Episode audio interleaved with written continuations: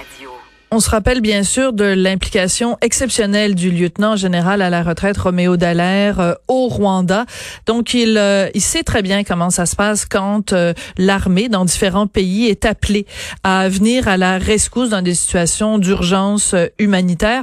On a pensé à l'appeler pour lui demander justement ce qu'il pense de cette idée confirmée d'ailleurs par le premier ministre Justin Trudeau pas plus tard qu'à 11 heures de le fait que le Québec justement ait demandé à l'armée canadienne de se déployer pour euh, offrir des services médicaux. De, euh, Général Roméo Dallaire, oui, est au bout de la ligne. Bonjour, Monsieur Dallaire. Comment allez-vous?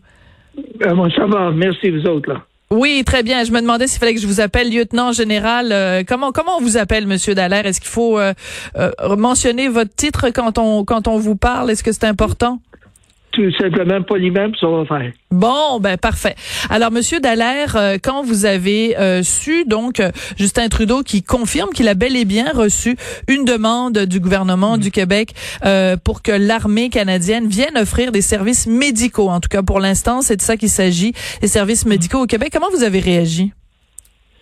J'ai réagi que oui, si euh, notre système est débordé dans la province. Euh, ben, euh, la seule autre ressource qui existe dans le pays, c'est justement le, milieu militaire. Et donc, le chef de la défense, depuis au-delà d'un mois, avait mis les forces armées sur un qui-vive de prendre soin d'eux autres, mais aussi de s'attendre que des tâches vont, vont venir et d'être prêt à y répondre. Ça fait que la question euh, et maintenant euh, qu'est-ce qu'ils ont spécifiquement besoin et quelles tâches qu'ils veulent qu'ils accomplissent? Euh, et j'ai l'impression que c'est certainement autour des CHSLD et des, maisons de, de, gens âgés. Alors là, on peut voir les forces armées venir en aide, oui. Oui. Par contre, euh, le premier ministre euh, Trudeau a été très clair et puis il a dit bon, on continue les conversations parce que l'armée, on l'a déployée bien sûr à différentes reprises, que ce soit au moment des inondations, que ce soit au moment du verglas, mais quand c'est pour des questions médicales, c'est différent. Euh, on sait que l'armée possède des hôpitaux mobiles de campagne puis un personnel mhm. médical pour faire des opérations. Comment ça se déploierait selon vous si l'armée débarque dans les CHSLD? Ben, pour donner l'exemple, au Rwanda, j'ai eu trois pays qui m'ont déployé des hôpitaux euh, qui euh, étaient euh, des hôpitaux de campagne, mais qui avaient toutes les capacités de répondre aux besoins, tout comme l'hôpital qu'on a déployé en Afghanistan. et donc, ils ont la capacité de plusieurs lits, de 100 à 200, dépendant de combien de, de troupes qu'on veut déployer. Et dans le contexte dans lequel on se retrouve, euh, ça me rappelle un peu de quand on s'est déployé en Bosnie au début des années 90. On s'est ramassé dans des endroits où il y avait des hôpitaux qui avaient été totalement abandonnés, euh, hmm. dans un régiment.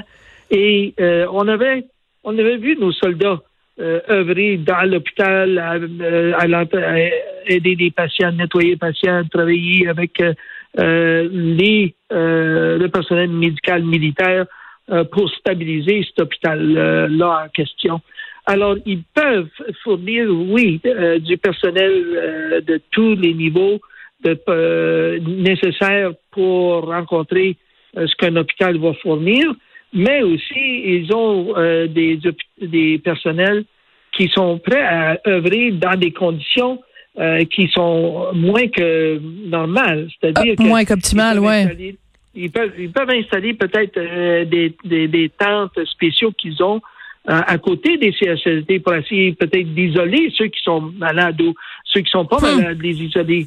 ils ont la capacité de, de, fournir la nourriture, de l'eau propre, toute l'électricité. Alors, l'armée, quand elle se déploie, elle est complètement indépendante de toutes les structures. Donc, ah. elle est capable de se structurer en conséquence. Ce qui est euh, fascinant aussi, c'est que euh, on imagine l'armée, bien sûr, avec toute cette notion de discipline, mais d'organisation, que si l'armée débarque, quelque part, euh, sont, sont, tous des gens qui sont habitués de travailler en équipe, de suivre les directives d'un chef. Et si le chef dit on s'en va là, puis vous faites ça, tout tout la troupe suit. Et euh, c'est ça aussi la force du militaire. Et c'est exactement ce dont on a besoin en ce moment. Parce qu'on sent qu'il y a quand même une désorganisation l'organisation. La main droite, c'est pas trop ce que fait la main gauche, mais avec l'armée, c'est pas comme ça que ça va se passer. On, ma chère madame, euh, pendant la crise du verglas, même mon, mon fils qui est, qui est capitaine dans l'armée avait été déployé au Québec et puis on rentrait dans les villages qui étaient en désarroi. Il y avait du bois, il y avait toutes sortes de désorganisations, ainsi de suite. Et dans rien de temps, hum. ils ont mis de l'ordre. Et les gens, euh, intéressamment, les gens veulent travailler avec euh, des gens des forces armées parce qu'on leur donne un sens d'organisation, de discipline et de coordination. Alors, ce ne sera pas hors de l'ordinaire que les militaires travaillent avec des civils. On le fait dans tous les pays où on se déploie. Euh, et dans ce contexte-là, oui, on est en guerre. Il n'y a aucun doute. On est en guerre et que si les militaires sont obligés de renforcer le côté civil, ben, qu'on le fasse et que l'armée peut œuvrer de concert avec le côté civil pour amener peut-être même des solutions innovatrices euh, autour de ces centres-là. Oui. En quoi cette crise-là qu'on vit en ce moment, euh, cette pandémie, en quoi c'est différent justement des autres euh, crises de sécurité publique auxquelles on a été confronté au Québec? En quoi c'est différent du verglas des inondations en termes de, de, de gestion, disons, des, des, des ressources humaines? Là? Principalement l'ampleur. Euh, une des, des, décisions que le premier ministre doit prendre, euh, avec l'avis nécessairement du côté militaire du chef de la défense, c'est il, on n'a pas une armée euh, de 500 000 hommes. Ça, c'est une décision que notre pays a prise depuis, hmm. depuis la Deuxième Guerre mondiale. Donc, euh, avec à peine hmm, entre 25, peut-être 30 000 troupes qui peut déployer euh, bord en le pays pour rencontrer les crises peut-être de d'inondation, les, les feux de forêt euh, et nécessairement euh, les besoins de cette guerre-ci. Euh, il va falloir qu'ils prennent des décisions au point de vue de priorité. Moi, j'ai l'impression que donner une mission spécifique pour renforcer les CHSD avec euh, une capacité médicale, et une capacité d'organisation et de contrôle euh, pour assurer qu'on reprenne le dessus dans ces centres-là. Ça, c'est des tâches qui sont spécifiques et qui peuvent être accomplies. Euh, pas, pas juste des gens qualifiés médicaux, mais des gens qualifiés administrativement et organisationnellement. Et certainement, l'armée est capable de prouver qu'elle peut organiser euh, un établissement, puis ça prend pas tellement longtemps, je peux vous le dire. Ouais, ça passe par là. Quand l'armée arrive, là, on est mieux de suivre les ordres. Ben, c'est pas un, scénario autocratique qui qui est flagrant, euh, parce que tout de même, on est une armée dans une démocratie, on a nos, nos valeurs et nos, les droits de la personne, mais on a une façon d'agir et de communiquer avec les Canadiens, parce qu'on est, quand on se joint aux forces armées, il est clair, comme mon père me dit, moi qui a servi 28 ans dans l'armée, il dit on est au service de notre hmm. pays. Alors, dans ce contexte-là, on est prêt à servir, oui.